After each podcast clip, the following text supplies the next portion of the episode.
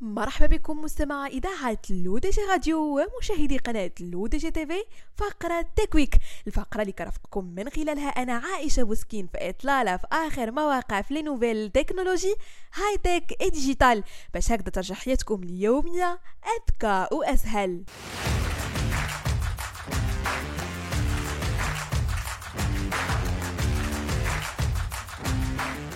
وبداية مستمعينا مع شركة ميتا المالكة لشركة فيسبوك وإنستغرام والتي أعلنت يوم الثلاثاء 18 غشت عن إطلاقها ميزة جديدة لخاصية Reels المماثلة لفيديوهات تيك توك. الإضافة الجديدة تسمح للمستخدمين بإضافة ملصق Add Yours على فيديوهات Reels الخاصة بهم على الشبكتين الاجتماعيتين. هذه الميزة توفر للمستخدمين إمكانية الرد بفيديوهاتهم الخاصة على فيديوهات Reels المنشورة. المنشورة حسب الموضوع المحدد سلفا مما يبني شبكة جديدة من المتابعات. وقد تم تقديم هذه الخدمة لأول مرة في Instagram Stories الخريف الماضي.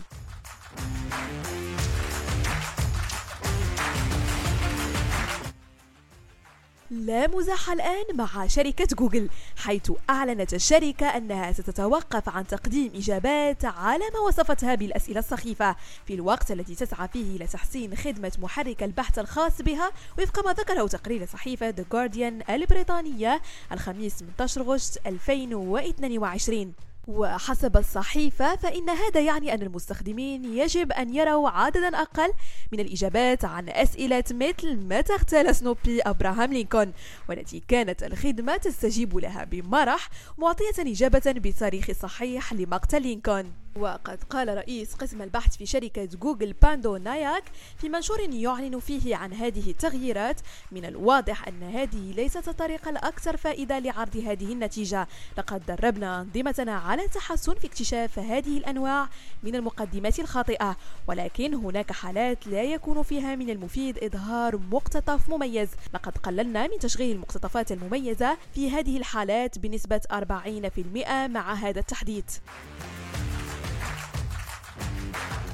وتماشيا مع الاتجاه الرائج في عالم الهواتف الذكية والمتعلق بشاشات قابلة للطي أعلنت شركة موتورولا عن إصدار جديد من هاتفها Moto Razr يأتي الهاتف هذا العام بشاشة داخلية من نوع AMOLED بحجم 6 بوصات وبجودة عرض 4HD Plus بمعدل تحديث يصل إلى 120 هرتز.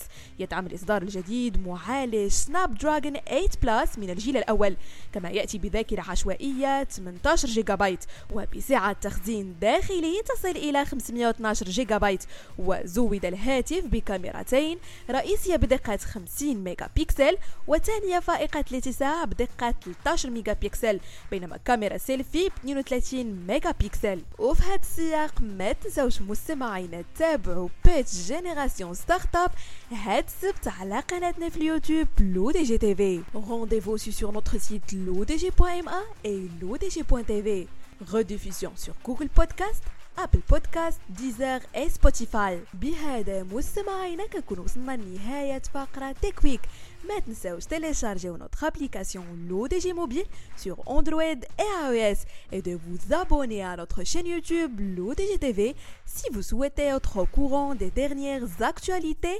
podcasts et émissions télévisées. نضرب لكم موعد لا سيمين بروشين. هادشي كامل على اتي اذاعتكم الرقمية لو دي جي راديو وكذلك على قناتكم لو دي جي تي في.